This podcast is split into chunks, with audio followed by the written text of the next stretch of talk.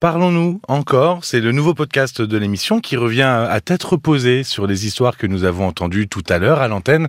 Je dis tout à l'heure parce que nous sommes sortis du studio il y a euh, à peine quelques dizaines de minutes avec Caroline. Re, bonsoir Caroline. Re, bonsoir Paul. Euh, ce soir, on voulait revenir sur le témoignage de, de Patricia.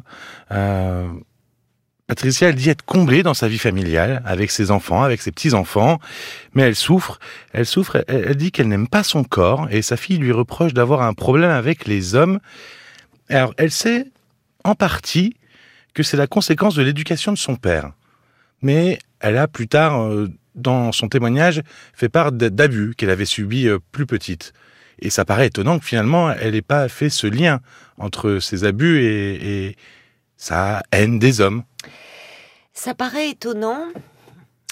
Et pendant longtemps, euh, ça a porté préjudice aux femmes euh, victimes de viols lors des procès, parce qu'elles paraissaient comme absentes, euh, coupées d'elles-mêmes, ne disant même éprouver un blanc, n'ayant plus de souvenirs de l'agression. Et pendant longtemps, on a pris cela comme de la fabulation.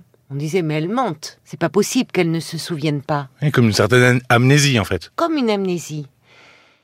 Et on sait aujourd'hui qu'il y a une amnésie post-traumatique qui est, est liée à un phénomène neurobiologique qui s'appelle la dissociation psychique. Confronté à un traumatisme d'une violence inouïe, notre cerveau se déconnecte. Il nous permet de survivre au choc, à la violence du choc. Mais ce faisant, il nous anesthésie, il nous coupe des émotions. Oui, parce que justement, à un moment, à la fin du témoignage, euh, Patricia, elle semble presque enfin faire le lien avec ses échecs amoureux. Oui, c'est-à-dire que elle dit, alors, elle parle d'échecs amoureux, elle dit, mais alors, c'est lié, c'est à cause de ça, c'est à cause de ces abus, mais même avant, oui, pardon. comme si elle en prenait conscience à ce moment-là, alors que finalement, elle, elle semble au fond un peu le savoir au fond d'elle-même. Elle le sait au fond d'elle-même, mais il y a quelque chose qui a été enfoui. Et d'ailleurs, ce qui est intéressant, ce qui s'est passé à un moment donné, c'est quand je lui ai demandé quel était son rapport à son corps, elle s'est effondrée. Là, elle a été débordée. Là, l'émotion a reçu. Oui, c'était trop, c'était trop fort.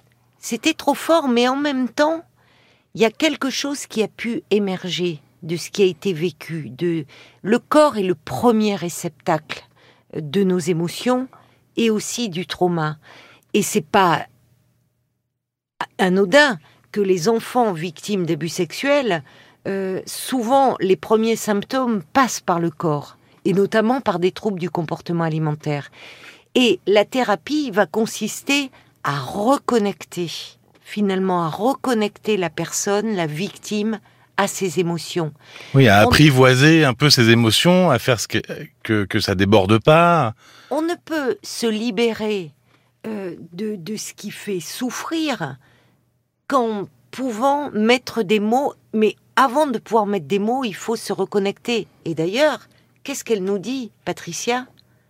C'est que, au fond, ce qui a surgi, c'est, quand je lui parlais du rapport aux hommes, elle qui recherchait de la tendresse, une épaule. Ah oui, elle dit la peur. La peur. Et là, la peur, ça sortait vraiment presque du ventre, ouais. La peur.